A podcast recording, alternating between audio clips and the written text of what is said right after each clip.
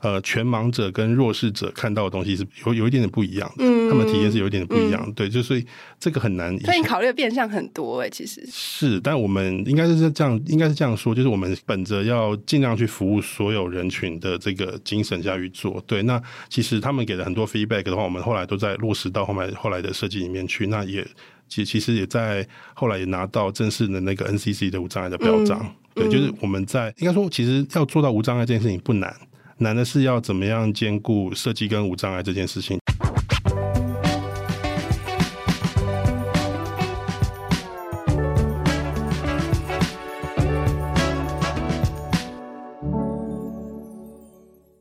设计里看生活，在生活里找设计。Hello，各位设计关键字的听众朋友们，大家好，我是易欣，欢迎大家收听设计新商业单元。那今天的节目呢，我们邀请到成立于二零一三年，团队成员的专业跨越资工、行销与设计三大专业领域的 Writers 策略长兼创意指导甘伟来到现场，他要来跟我们聊一聊，在数位生活无所不在的现在，呃，他们如何为品牌创造有质、有感又具差异化的体验场景。欢迎甘伟。Hello，大家好，我是甘伟。那首先呢，好，大家很熟悉，就是 Writers 过去有帮国家两厅院执行了整个数位转型的专案嘛。那其实这段时间 Writers 进驻到两厅院场馆其实有长达三年的时间，这期间其实重新梳理了整个场馆的文化啊、营运的规则、服务设计等等。那很好奇说，在这个过程中，你们观察到哪些事情，以及如何将这些观察用于后续的品牌重塑里面？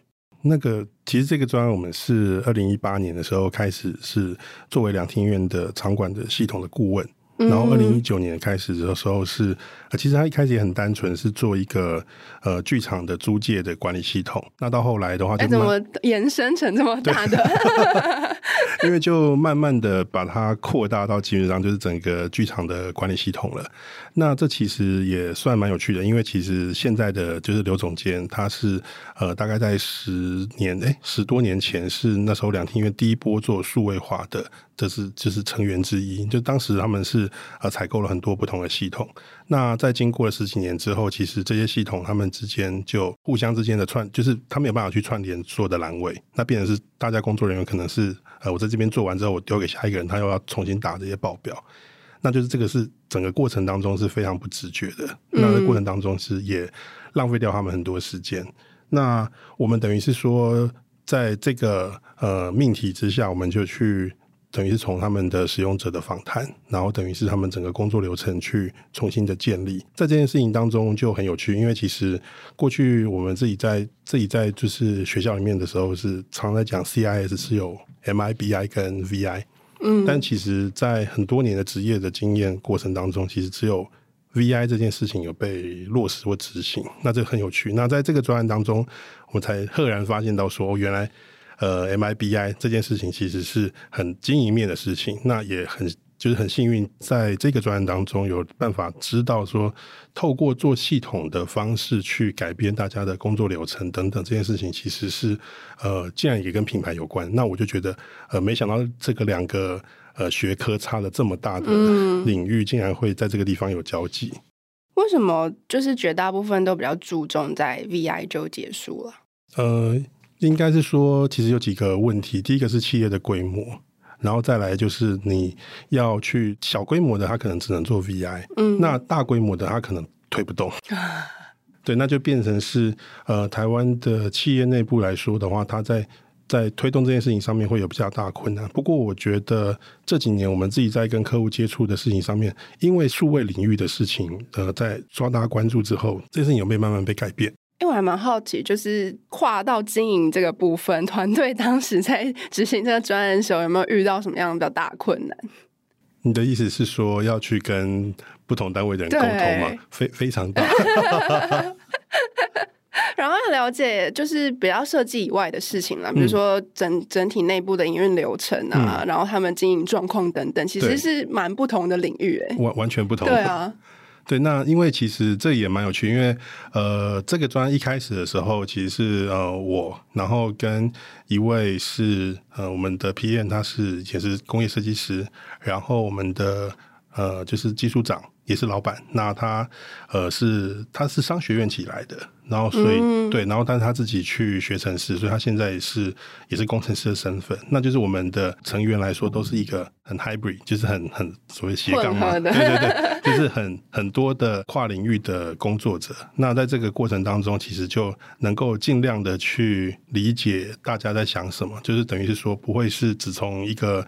从一个角度去看待事情，这样子，那就尽其实就是也只能尽量的去跟他们做沟通，然后就透过工作坊，然后透过呃他们自己内部的尽量去贴近他们内部原本的工作流程，去帮他们做这一次的调整。嗯，整体上就 Writers 协助两庭院做了文化营运跟服务设计的重新定义。那实际上到底做了哪些事情？可不可以跟我们分享一下？OK，实际上来说的话，其实是大概三个领域。第一个是呃整个场馆的营运系统。那就是包含像刚刚讲的有场地的租借，然后还有他们的人员的排班，还有他们的场地的这些呃物品的管理等等。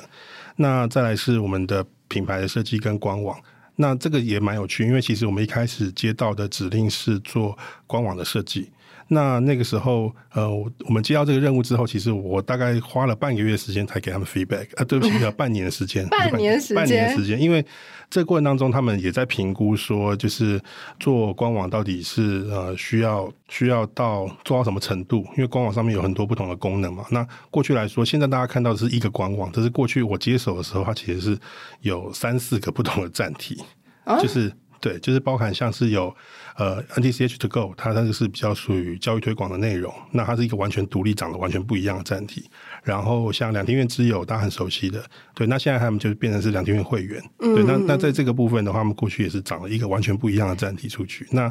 所以在视觉上是完全看不出来是同一家的。没错，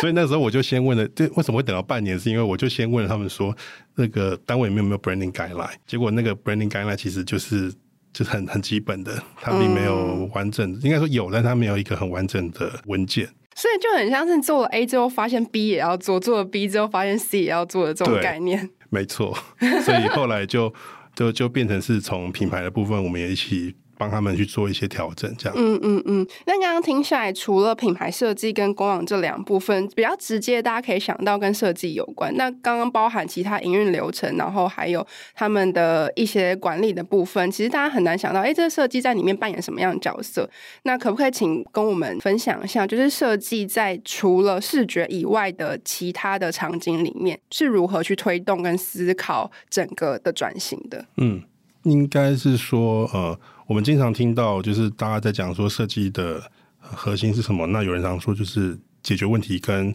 创造价值。那在我们的这个流程当中，其实我一开始也有一样的问题，就是说我是一个设计出身的人，我有办法去跟呃工程师合作吗？然后我有办法去跟就是属于营运面的这样子的。的流程去做调整嘛？那后来就是其实有其他的同事一起协助的状况下，其实我发现到说，呃，在做使用者体验这件事情的梳理的时候，它的呃，它的整个逻辑是是一样的吗？非常接近。对，那只是说它呃，应该说使用者体验的这些调查当中，它有更多的方法论，它应该说会有更多的呃。因为像，因为像它就像 guidebook 这样子，它有更多的嗯，就是手手册的内容，然后你去 follow 这个内容之后，你就可以去有一个一定程度的使用者体验的这个成果。嗯。那如果你本身是设计相关背景的人，然后你也很善于这样子的思考方式的话，其实你知道你只有这个 manual，然后你去执行它的时候，其实你会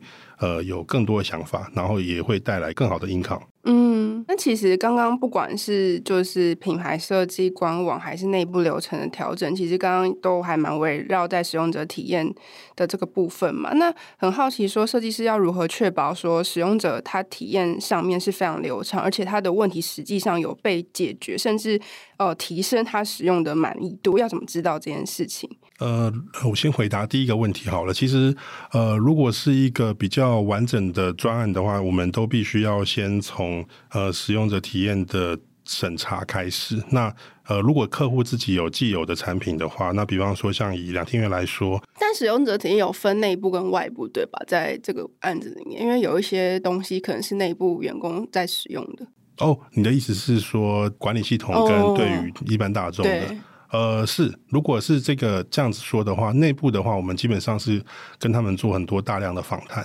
嗯，嗯，对，等于是说我们基本上是跟二十几个单位，然后的主管。几乎所有人都谈过，不止，其实都不止一大工程，对，其实都不止，所以，所以这个、嗯、这个专案才会走了大概三年多。其实我们到一直到现在都还有在帮他们做一些流程上面的微调。嗯，那如果是呃对外的部分的话，其实我们在这个专案当中，其实我们是做到专家访谈的部分，去做他们原本的这个既有产品，就是他们既有网站上面有什么问题，比方说刚刚讲的站体的 UI 并没有一个统一的设计的，就是 design system，然后。再来是他们品牌的部分，其实也没有很完整的规范。然后再来就是他们在过去的站体当中，无障碍是一个独立的专区，等于是说我进来之后，我就直接被迫，假设我是视障人士，我就被迫的不要去去使用那个网站。但其实，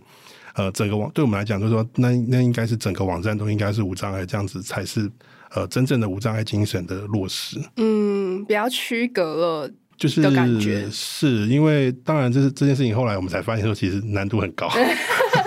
就直接同整无障碍的环境在原本的网站里面这件事情。没错，因为设计跟无障碍它其实是有一点点的冲突的。嗯，所以一开始从设计的时候，我们就必须要考虑到说，在颜色的对比度当面上面的使用。那它就可能就没有办法做的是很可能那种颜色比较淡一点的，或者对比度低一点那种看起来比较 settle 的设计。嗯，对。那因为我要考虑到说有色盲的人士，有有就是年纪比较大的使用者。嗯，对。然后再来就像呃面包屑，就是其实面包屑在我们做的时候，其实大家都在讲说那是一个很老的设计。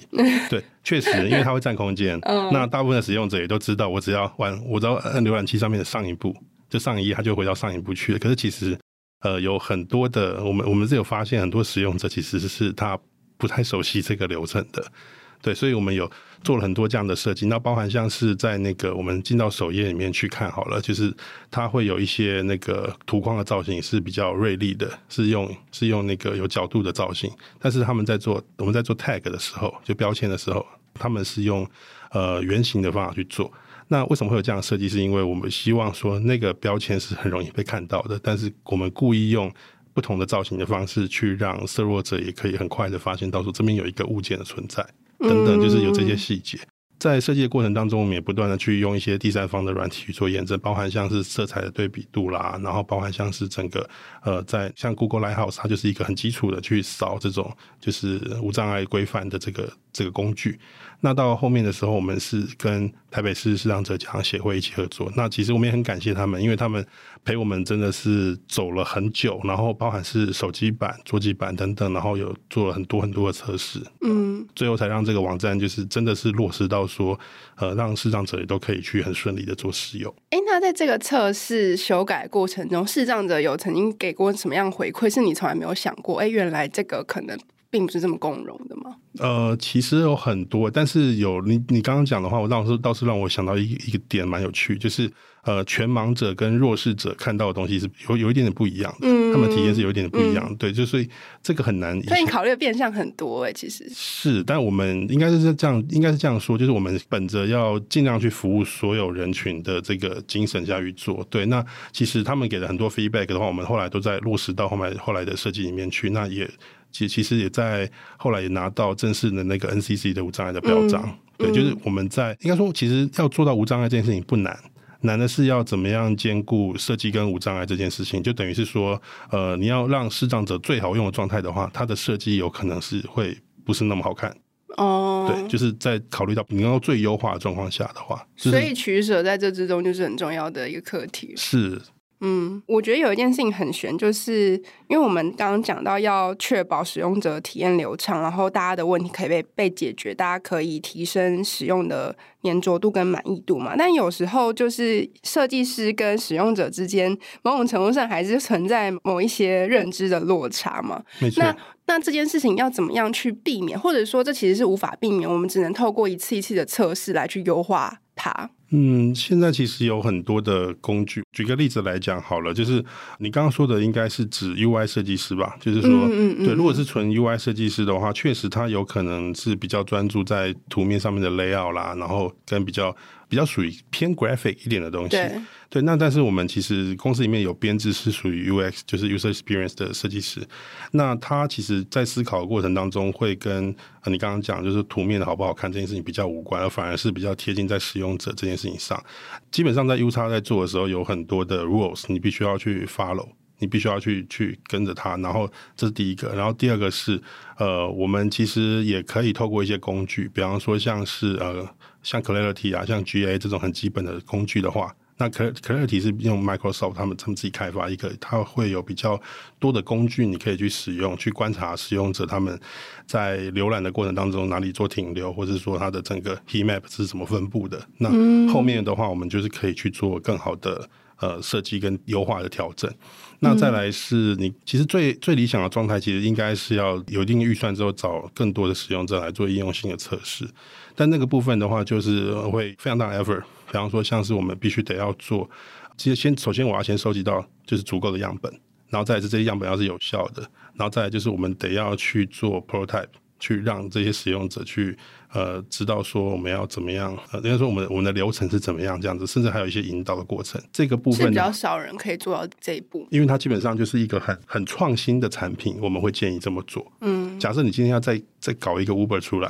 你今天要再搞一个什么很很新很创新，我刚刚讲 Uber 都已经算是旧的，就是你完全没有使用者经验的这样子的新的产品。对对对对对。那如果是以一个纯粹的内容文章内容的官网啦，或是说一个我们相对来说我们都已经很熟悉的架构的话，其实我们会比较。建议是找使用者部分的使用者做访谈，然后我们去把这个流程去找那种大家都已经很习惯的，比方说 Media 很好用，那 Media 就是你将要做一个部落格的工具的话，那你就尽量去 follow 它的一些 rule。嗯，因为我刚刚提到的，基本上都是呃，在数位化的环境里面，它的设计逻辑嘛。那我觉得有一件事情很想要跟刚伟聊，就是数位化的设计逻辑跟过往平面的设计逻辑，在视觉呈现上有什么样的差异？因为数位化可能要服务的载体又更多了，然后它呈现的方式可能跟以往平面印刷上有很大的不同。没错，应该是这样说，因为那个平台的。不同，那个印刷基本上你要光照上面才看得到它，嗯、那荧幕是反过来，荧幕是从里面透出光来，所以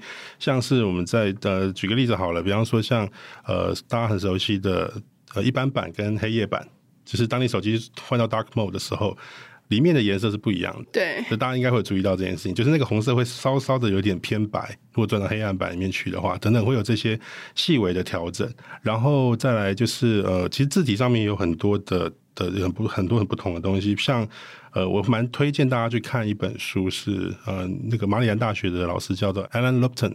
对，然后他有一本叫做 Type on Screen。在这本书，它就是一直在介绍说在，在在荧幕上面字体上面的呈现，这个其实就还蛮值得大家去看的。那呃，还有一些小细节啦，比方说像是呃，在我们在做中文的时候，因为如果你用微软正黑体，然后你再拿一个字体，比方说，我记得是十四还是十五，对不起，我忘记太久没有自己做档案。对，十四或十五的时候的话，那它其实在呃荧幕上面容易出现破掉的状况。对，但这个是。Oh. 大家不会发现，但是就是一些小细节，那很很 technical 的东西，对，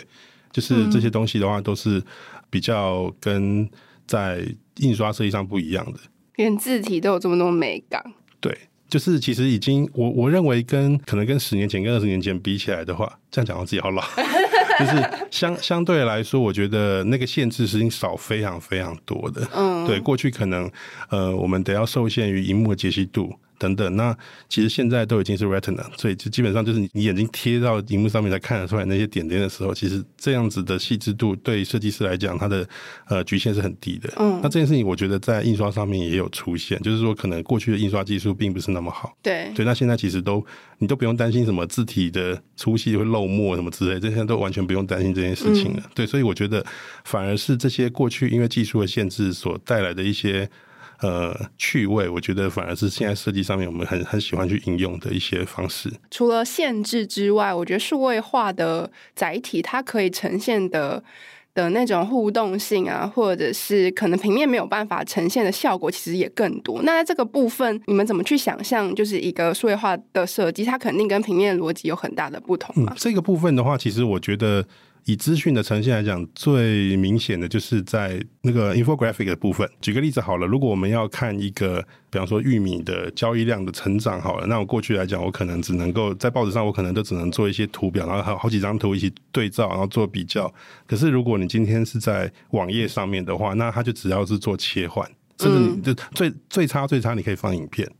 那如果你要做互动的话，还可以做切换。那这样子的话，甚至还可以做图层不同的对比。那其实这些东西都是呃在荧幕上面有一些很不同的做法。嗯，那甚至像是 logo 本身也也好，就是过去来讲，我们在思考 logo 的时候，都是很平面的在去做讨论。那可能会希望是说很很扁平的啦，或者说可能是有一些很像图腾的东西去去做设计。那如果你是在直接在那个荧幕里面去做的时候，你甚至可以考虑到三 D，你可以考虑到 RGB 色彩，你甚至可以考虑到。它根本就是没有一个定固定的样态，嗯，对，它可能是一个，呃，有点像是说，像我们很喜欢拿那个，呃，就是像 MIT，MIT 之前有做一系列 dynamic logo 的部分，然后像是这一次的，我记得是洛杉矶奥运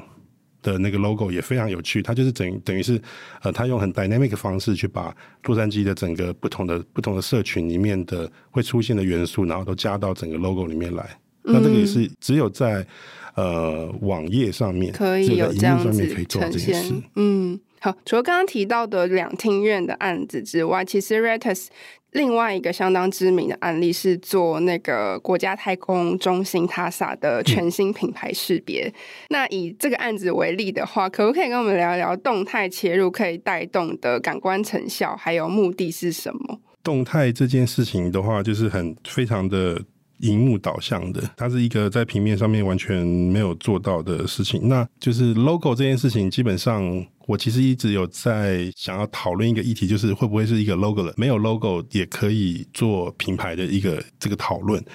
因为过去来说，logo 的起源其实就是在讲说那个牲口上面，比方说牛啊，或者在猪上面去做一个家徽的烙印，那确保说这个是某一个人他所生产、他所蓄养出来的牲口。嗯，对，那。现在的话，基本上已经有这么多的，就是接触的渠道，因为它就是等于是不只是产品本身，不只是在广告传单上，你甚至是基本上就是你的荧幕上面、你的网页、你的手机、你的任何广告，它是二十四小时它可以接触到你的消费者的。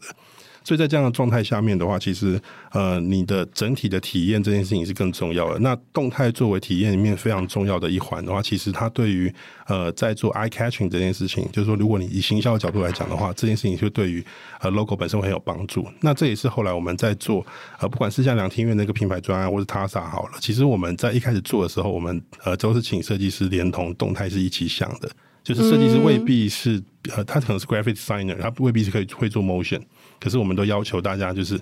你可能上 Dribbble，你可能上 Pinterest，上面有很多很多不同的动态。那我们可能去去参考他们那个动态是怎么样做的。那我们可以去分类分出来，那大概是有什么样子是适合在这个专案里面去做的。嗯，对。哎，我突然想到，你觉得平面设计师如果转做数位的设计，应该说它的它有门槛吗？或者是大家在转换上会比较困难的点，或者是什么？呃，一定会有门槛。那它那个门槛在于是说去理解网页上面的逻辑，当然还有一些基础的使用者体验的这个概念。那这也蛮有，你刚刚问到一个蛮好的问题，就是呃，我们团队在成立设计部门的时候，其实设计部门是我我进公司之后才有，我们之前其实都是工程师。嗯，对。那呃，我们其实一开始找的时候都是刻意找平面底的人。哦。对。就是刻意找平面底的人，然后让他们进来跟我们的呃工程师去做磨合。嗯，那当然他们现在都是我们非常重要的成员。那当然后来就是我们做有很多的属于系统案的部分来讲好了。那其实他们就需要很快速的，然后有很多更重视体验的部分。那这个时候我们这个阶段请进来的设计师的话，就会比较偏向是原本就是 UI 的 base 的人进来。那为什么一开始会想要就是找都是以平面底为主的设计师啊？嗯因为一开始的时候，我们是希望能够让设计跟品牌这件事情可以落实到我们的产品当中，然后并且让客户感受到，就是我们跟其他的业者的差异。嗯，对，因为如果大家就是听到资讯业或者是呃什么什么做网页好了，你就会大家可能第一个反应就是丑丑的东西，对，这是过去的印象。当然这几年很多不同的就是前辈啊，都大家都在努力在网页上面的 UI 或 UX 的部分都去做更多的优化。不过在以前来说，确实有，应该说现在也也是一样，有很大部分一部分人会想说，在做网页工程的公司，其实可能我还要再找设计师去跟他们配合。对，那我们就希望说能够，呃，在有工程师的协助之下，可以让平面设计师更快的去，呃，能够知道说做 UI 上面的 know how。所以当时确实我们是在这个部分也花了一些时间去做训练。嗯，那平面设计师跟工程师之间的磨合。大概会需要磨合哪些事情啊？嗯、呃，比方说像是做图的逻辑啊，然后还有图面的标注。比方说像有些平面设计师他在做的时候，他可能没有想到那个通用性，就是你你 component 在做的时候，你可能没有想到说它在不同的呃荧幕界面，就是不同的 responsive design 的时候，它有什么不同的状态。等等，嗯，然后还有它的过场那些，呃，比方说我从这个 hover 或者什么效果啦，或者说它整个在做什么不同的呃 alert 之类的有不同的效果的时候，它要怎么样去做标注，然后怎么样去做图面的整理，然后甚至是版次的管理，这些都非常重要。嗯嗯，嗯我们工程师其实我们对工程师要求也很严格，就是我们是对工程师要求要做到 pixel perfect。但是相反来说，我们也对设计师很严格，因为如果你做的图面有问题的话，绝对是你的问题，因为工程师会完完全全照着你的图做。嗯，刚刚提到就是在整个数位化的场景里面，使用者体验是非常重要的一环嘛，包含平面设计师进来，如果要跨入这样这个领域的话，他要更注重这个部分。那我之前看了蛮多刚伟在 Medium 上面的分享，其实还还蛮强调直觉设计的重要性。然后我就很会很好奇说，直觉设计这件事情跟刚刚所提到的友善使用者设计之间的差别会是什么？我自己如果是对于词义的定义的话，就是就使用者体验这件事情，其实是一个很庞大的学科，它不只是要。呃，在这个领域里面，你可能还得要去熟悉社会心理学，你还要等到熟悉符号学等等各种不同的领域，才有办法。还有认知心理学。没错，没错，没错，就是才有办法去把这个事情呃做得更好。所以对我来讲，它是一个呃，你要做产品的时候，你要做一个改，就是那种就是独角兽级的，你要改变这个世界的东西的时候，这个事情很重要。但是你要说到 intuitive 这件事情的话，其实在词义上来说，我会觉得它其实是尽量不要去改动你的社会文化上面的习惯。嗯，那举个例子来说哈，就是那个呃，我们刚前面有聊到嘛，就是如果我们今天把厕所的标志，现在厕所标志大家熟悉也是一个男一个像男生的人，然后蓝色的，一个有穿裙子的人，然后是粉红色的，嗯，那这样子大家看到之后，OK 就会知道它是厕所，你不会觉得它是电梯，你不会觉得它是其他的东西。但是如果你今天把颜色反过来了，或者说你今天把符号，我我之前就有看过那样的标识，就是它的厕所标识是 XX 跟 XY。嗯，就是你要想一下哦，OK，那是染色体的意思。对，就是你会知道，但是就是它就是变是不是，它就是刚刚我们讲没那么直觉，没错，它就不是那么直觉。所以在我们在做很多的给企业内部用的这些软体来说，我们其实就是因为这件事情要做的事情是要提升他们的效率，所以我就不要让你想。所以很多流程是，比方说像填表单的流程，那我们就尽量可能是跟 Google 的某个流程一致。那比方说在文章上稿的流程，我们尽量尽可能就跟 Medium 一致，因为这个都是大家已经被验证过，大家都非常习惯，而且它是一个很成熟的。一个模式的时候的话，我们希望是让直觉这件事情是呃可以被落实到大家的工作当中。那当然，如果今天是一个比较不一样的场景，可能是有互动性多一点啊，需要大家去做探索的话，那那个时候我们就会可能做更多不同的尝试。嗯，那相反的，要改变这个直觉，其实就要经历某一种程度的阵痛期嘛。因为我其实有观察到，现在新的厕所啊，它为了要让颜色去性别化这件事情，嗯、所以。绝大部分好像不太会用颜色来区分男生女生，他可能只会用线条，是就至少保留了女生穿裙子这个部分。然后我作为使用者，其实我有时候真的要想一下。对，对，就是好像哎，那到底哪一个是女生？是，对，就是如果真的你要因为文化上的关系，或者像这样颜色去性性别化的关系，要去改动这个大家原本的直觉，其实大家使用者端可能会需要一些习惯或者阵痛的阶段。当然，当然，但是如果这件事情是。呃，有有意义的，而且是有带来很实质的进步的话，其实我相信大家都是可以接受的。嗯，就像之前我有有有在文章里面有稍微讲到这个，就像是汽车的发明。在过去来讲，大家可能在让马车就是让马车停下来这件事情的话，是大家是要把马的那个绳，这绳子要往前拉，对，往自己的方向拉，对，往自己往自己的方向拉，然后要蓄两声这样子，然后马才会停下来。一开始他们转换到汽车上面的时候，他们也把方向盘往前拉，往自己身上拉了，然后也喊出了蓄蓄两声，结果发现车子停不下来。那这是很有趣，因为其实大家都现在都知道了嘛，因为是要踩刹车。那这个就是在方向上完全相反了。对，然后使用的器官也不一样，本来是手变成脚。对对，然后也不用发出声音，它不是马。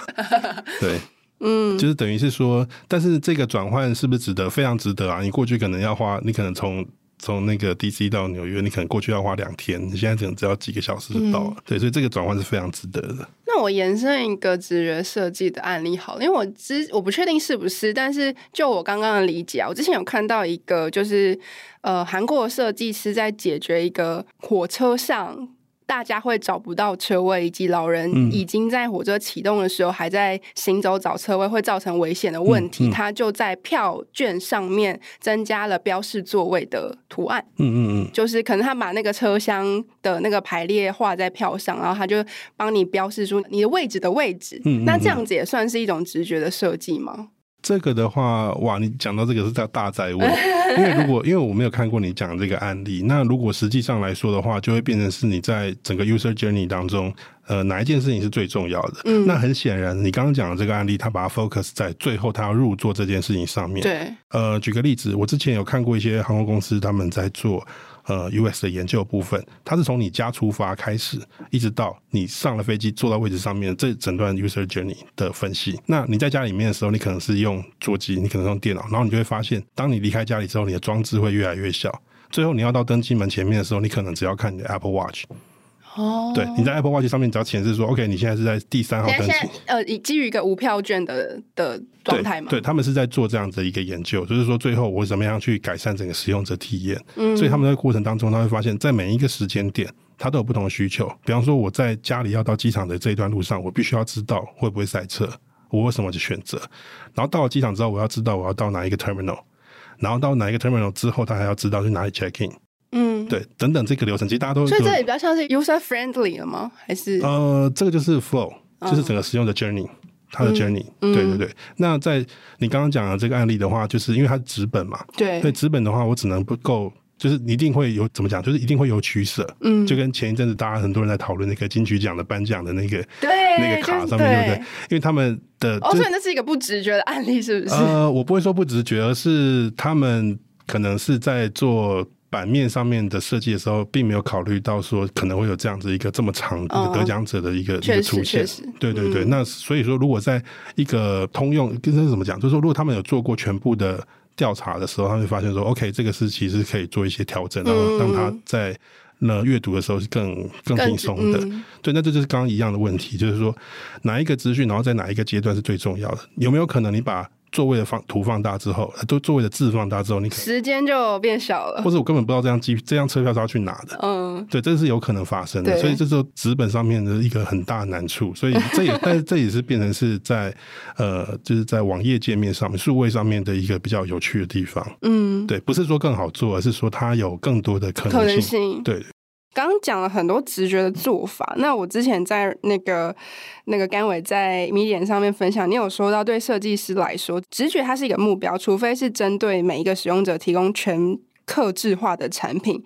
通常我们只能尽力的往直觉这个方向迈进而已。那在这个尽力朝方这个方向迈进的过程中，我很想问的是，就是最大的困难或是考验在哪边，然后又是如何去克服它？最大的困难，其实呃，过去我们自己经历过的专案来说的话，我觉得会是说服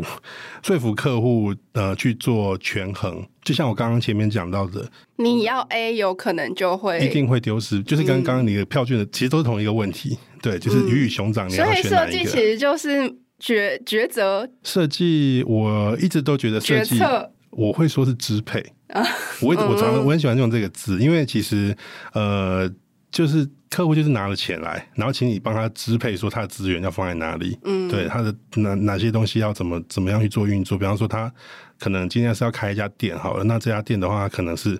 呃，只要有一个很就是很 static 的一个 logo 的设计，或者说他可能是甚至要考虑到是变成用荧幕，像那个 Para 那样，就 Local Remote 之前做那个很很酷炫，很多把动态拉进去的，嗯，这种设计，所以它其实是让你去做支配。因为资源永远是有限的嘛，如果资源无限的话，那我们就什么都做就好了。没错，没错。所以就是我觉得讲支配这个这个是很实际的，因为呃，我们常常在跟客户沟通的时候，客户会觉得说那是我的资源，你要帮你要帮我做支配之前，你是不是要先问过我？可是可是这要回过头来，就是说，因为我们可以，因为他相信我们可以帮他做这个支配之后，他可以获得更大的利益。嗯，对，所以他才愿意把这个钱给我们嘛。对对，那这就变成是说，怎么样去跟客户做沟通的话，其实很多时候就是第一个就是刚刚讲，就是大量的沟通；第二个是要用是客户听得懂语言。嗯，然后再来就是，呃，其实就是让他安心。嗯，对，很多时候其实就是让客户安心。那呃，我像我们其实很很多时候都是在做这个角色，让客户安心的角色。让客户安心。对，就是我们应该怎么讲？就是客户其实他一定是对你有信任的基础，他才来找你。可是很多时候，设计师在跟客户沟通的时候，呃，我自己觉得不是说别人状况，我自己也常常遇到这种状况。就是当我自己以前在独立做接案的时候，我可能会没有那么多的时间。对，那我就忽略这件事情，就是怎么样去把顾客关系处理得更好。嗯，对，那所以后来才意识到说，OK，我 PM 真的超级重要的，有人去沟通，然后业务超级重要的，就是所以后来才选择就是加入团队去做更应该怎么讲？如果你要做整合性更高的事情的时候，你就势必需要更大团队。可是那时候你面临的又是不一样的问题了。对。所以好像就是到最后，你说的话比做的设计还多。呃，我必须这么做，因为有，因为因为我就是一直都这么认为，因为我其实，在大学的时候我就有发现这件事情，就是有才华的同学太多了，我，我可能我可能永远都追不到他们。像比方说像那个呃布毛，然后跟欧打欧。然后他们都是我那时候同学，嗯，对，然后他们现在就是哇，也是算是大家都很很熟悉、很很熟熟知的设计师，对对。那我希望能够做的事情，当然就是如果可以做设计之外，然后我也可以透过我自己的呃，应该说去做整合性很强这件事情的专长，去协助让这些有才华设计师做更好的事情。像这次跟 Local Remote 合作也是一样，嗯、我自己都很开心，就是可以跟。嗯有一样相同想法，然后又有热情的、有才华的人一起合作，其实是很刺激的事情。嗯，很开心啊，不是刺激，开心的事情。但其实设计的范围很广，就是设计师在这个职涯道路上找到自己的那个锚点，其实也是蛮重要的。没错。嗯，那你从什么时候开始发现，其实你做整合这件事情，其实还蛮上手的？我到现在都不觉得我自己上手，是吗？应该是说，就就谢谢大家信任。但是就是我觉得它其实是一个无止境的过程呢。对，就是说，对内部也好，对外部，可能我每一段每一个阶段都有不同的状况。比方说，像之前的话是会觉得说，怎么样去取得客户的信任这件事情很重要。对。可是当这件事情 OK 结束了之后，那下一个阶段就是，那你今天要跟更多的有才华的人一起合作，那你要怎么样？取信于他们，对，这又是另外一个问题。对，那其实，呃，那再怎么样能够取信他们又，又呃不会影响到专案的时程或是专案的预算的状况下的话，其实它也有点像 PM 的。可是我一直都觉得，嗯，对，这就是其实这些工作，我觉得都是很很就是很 hybrid。那你觉得设计的专业在你这样整合性的工作里面，就是给你什么样子的养分，或者是他的这个专业让你怎么更好的、更有效的去进行这个整合的工作？你觉得有影响吗？当然非常大，非常大。就是呃，能够去从本质上去理解客户的问题，这件事情是以前在在自己执行设计的时候一个很很重要的事情。因为如果、嗯、呃，等于说你自己要想办法活下来的阶段的时候，如果你没有办法去理解客户的需求，那其实你就不会有下一个客户了。嗯，对，然后在音乐上是说，你要一个人处理掉所有事情的时候，那当然那个时候规模是比较小一点。现在要处理的规模是不同的时候，那其实呃那个时候就已经先可以预见到说你，你你的呃，因为像排序啊、重要性的排序啊，或者是说呃客户可能会在乎什么问题，那这些东西都会成为是一些经验。然后就比如说，我现在跟呃同事他们可能遇到。撞墙的时候啦，或者说有点不知道怎么跟客户应对的时候，这个时候就可以协助他们。嗯嗯嗯，因为其实呃，writers 主要的业务内容其实就是企业转型的顾问跟整合设计这两大对区块嘛。那其实，在很多企业来找上 Writers 的时候，其实一定会有各种各样的的问题跟各种各样想要解决的事情。那呃，其实。刚刚一直提到的，就是透过设计去驱动数位转型这件事情，其实是一个非常庞大的概念。刚像刚刚两厅院的状况，就是它其实要解决 A，但其实 A 发现 B、C、D、E、F 都要解决。那通常一个客户来找上你们，他们是带着什么样子的的问题或是状态来来去切入这个转型的历程？嗯嗯嗯，有很多状态。如果是早期一点的话，很多都是像你刚刚讲的，就是客户带了一个 A 问题来，可是我们看了一下 A 问题之后，发现哇，这个是要通盘都要改的。嗯、对，像我们近期有一个客户，他来找我们是讨论说，他们自己其他们是一个蛮大的公司，可是他们内部的品牌识别，然后跟他们的这整个他他本来他们其实很大，然后他们有 branding guideline 这些，可是都没有人 follow。都没有人发，都没有人发了。然后他们就问问我们说，怎么样解决这个问题？那我我们的回答就是说，我们在数位上面，我们可以协助他的话，可能就是建立 design system，对，嗯、建立 design system，然后让它在数位上平台有一定的规范来做，对。然后在呃，如果是在平面设计面的话，其实就是可以再把他们的 branding guideline 的部分再多拉一点出来。就是在做更完整，因为其实像我相信像他们这样的组织是有有这个预算来做这件事情的，因为其实这就是一个保护企业资产的做法。因为像、嗯、对，因为像他们之之前呃，举个例子好了，他们之前在 Facebook 上面就有被假账号，就是假的，然后假装他们公司的那个那个 logo 头像，对，哦、做出来。可是如果你今天想一件事情，他今天可以这么这么快的复制你们家的东西，就表示你们家的 branding 概念其实做的不是很仔细。嗯，如果你全部都有 follow 这件事情，你都有统一的一个一个什么，比方说 layout grid 啊、颜色啊什么这些都有非常严谨的规范，然后有一个内部有一个单位去控制这件事情的话，呃，其实大家是看得出来的。嗯，对，就是他不会因为一个诈骗集团一些没有专业人士，当当然如果他们自己有内部很强的设计师，那可能就没有办法。但是如果你今天能你今天能够把你被品牌被盗用的这个成本垫高的时候，你就成为自己的护城河。嗯，对，那其实这件事情，品哎，其实是这个这个概念来说，我觉得很多企业都可以理解跟接受，因为等于是说保护你的资产。刚讲的其实就是 design，它不只是 design，它牵涉到很多其他的问题的解决嘛。那企业目前是都可以理都可以理解或者意识到这件事情嘛？我觉得。转变蛮大的、欸，我觉得大部分说近几年嘛，是是是是是，而且我其实蛮开心的。而举个例子好了，像太空中心，太空中心我们在跟他们沟通的时候，其实我们一开始是有一点点战战兢兢的，因为我不太确定说跟专业人士沟通的话，他们会不会有很多自己的主观意识。因为我过去在一些呃跟专业人士合作的经验上面来说，他们因为就是呃会比较怎么讲，会比较自信一点，所以在这个过程当中可能会比较空间比较小。对，会花比较多力气去跟客户做沟通，但是太空中心的话，完全是完全另一番风景。不是说他们不提供意见，他们也提供很多意见，但是我觉得那个讨论是很成熟的，而且他们品味也很好。这是真的，这是真的，就是就是他们呃，先不讲品味，因为品味这个事情比较呃比较主观一点。对，那但是客观来说的话，他们其实提供了很多很好的问题跟建议。那那我们在过程的讨论当中，其实我们就是把他们这些建议就纳到我们的专案的考虑里面来。就举个例子好了，比方说我们在工作坊的时候，我们就是可能会先引导他们，然后问他们说，就是哪些人会关注太空中心啦、啊。那那时候我们就就是先做了一些 research，然后丢了一些呃单位出来这样子，然后他们就。有一些单位是我们觉得试试看，不见得会有这样的想法。后来他们就回回应说，哎，确实会有这些单位会来关注他们。比方说，呃，在做这个专案之前，我没有想到，原来它是一个跟国安相高度相关的工的单位。它确实是因为其实就是它就是要做那个情情报的搜查嘛，然后它跟农委会有高度的相关，这大家没想到吧？对。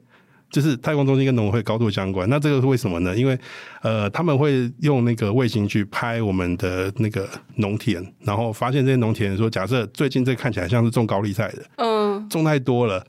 哦，过剩，对，然后他们就马上去跟农委会讲说，请你们农民不要再种，种不要种高丽菜，不然下个月会很惨哦，这样子，就是类似用这样的方式。其实，其实我那时候才发现，哇，太空中心超级。超级棒的，就是他们做超多事情，但我们都不知道。不是只有我们在，就是前一阵台风上面看到那个卫星云图而已。就是透过这样的 research，然后去跟他们做很多的沟通，然后还有很多他们有 feedback 说他们很多想象不到。举举个例子好了，就是我觉得从本质上来讨论，好，大家对太空有太多的想象跟未知。对。然后我们就丢说，其实，在人类的文化当中，对太空还有一个想象，就是外星人存不存在。他们真的一直被问到这个问题。他们去外面演讲的时候，就会被其他的高中或是什么学校老师问说：“你们到底有没有在研究外星人？” 那有没有我不知道啦，但是应该是没有啦。但是他们就会经常会遇到这些很有趣的议题。那其实我们那个时候就有在想说，呃，哇，那其实我们做的不是一个这个单位本身而已，因为其实在做国家单位最困难的事情，就是说他还要不只是获得单位内部的认同，其实还要跟我们的土地跟我们的社会是要有连接的。对，刚刚提到那个太空中心的案例非常有趣，那很想要在进一步问说，就是因为刚刚刚刚有说你你有观察到这几年，其实，在环境上其实有越越来越好的状态嘛？是。那你觉得是大概发生到什么 moment？就是你突然觉得说，哎、欸，其实大家的 sense 有变高，然后大家对设计的概念，或者是愿意讨论，或者是接受度，其实跟以前相比差很多。嗯、如果你要用我的角度来讲，就你体感，我的体感跟我的就是有点武断的判断的话，是 Instagram 哦。Instagram 的发明，Instagram 是一个非常视觉导向的，然后非常的呃官能性的一个一个一个平台。当然后面的什么 TikTok 那就不要再讲，就是它就是把官能性这件事情发展到极致。但是 Instagram 是完全是一个非文字的的社群平台，嗯、而且是呃当然以前就有，像 YouTube 早就出来了，可是它是成本最低，而且越红就是很红的一个东西，一个软体。大家觉得反而好看就有人点，没有错，没有错，就是。那个时候就大家都会争相的去比较这件事情，而且视觉这件事情就会变得越来越重要，包含哎、欸，没有人讲过这个角度哎、欸，你是第一个，哦、真的吗？嗯，OK，因为我觉得很有趣，因为其实就是在在大家开始注意到视觉这件事情，你看像这件事情像后话啦，就是说现在的行销在 Instagram 跟 Facebook 完全是不一样的、嗯、，Instagram 确实就是要重视你的视觉的部分，有没有 logo？刚刚也讲了，回应刚刚 logoless 的问题，嗯，你今天 Uniqlo 上面的广告跟爱马仕就是。我就不要打 logo，绝对是不一样的。当然，这两个是这不是好例子啊，因为本来就落差很大。但是如果你今天是呃比较相近的品牌的话，其实你可以透过你的照片的选择跟呃照片的那个 setting，就是可以让你的品牌的调性是长得完全不一样。对对，所以我觉得 Instagram 的发明跟普遍这件事情，让大部分人对于就是眼睛看到的东西这件事情是很有感的提升。嗯，那今天非常谢谢甘伟来到我们节目分享，Write 这一路走来，就是呃面对各种不同的客户，如何透过设计的方式去协助大家进行数位转型。那今天的节目就到这边，最后还是要再次邀请大家，如果听众朋友对于设计新商业的议题还有任何的好奇，或者希望听到我们专访哪一位你很感兴趣的对象，都欢迎留言让我们知道，并留下五星好评。除此之外呢，我们在节目下方留下小额赞助的抖内连接，欢迎喜欢我们的听众朋友可以留言内，你们的支持是我们持续制作好内容的最大动力。另外呢，想要知道更多 SD 关注的议题，邀请大家持续锁定设计关键字 Podcast，或到 SD 的脸书官网 IG 社群来追踪我们设计关键字。我们下次见喽，拜拜。拜拜。